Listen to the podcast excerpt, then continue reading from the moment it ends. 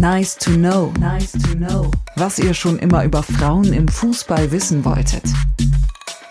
Was kosten die Tickets im Vergleich zur Männer-EM? Viel weniger. Für die Halbfinalspiele beispielsweise lagen die Preise bei dieser Euro zwischen 18 und 48 Euro. Bei der Männer-EM im vergangenen Jahr hier in London haben Halbfinalkarten zwischen 100 und 700 Euro gekostet.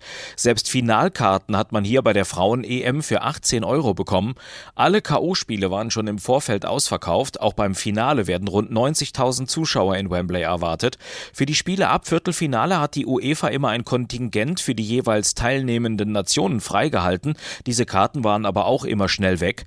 Am Ende werden mehr als 560.000 Fans bei den Spielen gewesen sein. Ein neuer Rekord. Die bisherige Bestmarke lag bei 240.000 bei der EM vor fünf Jahren in den Niederlanden. Auch in der Champions League gibt es große Unterschiede. Karten für das Frauenfinale in diesem Jahr haben zwischen 5 und 20 Euro gekostet, für das Männerfinale zwischen 70 und 690 Euro.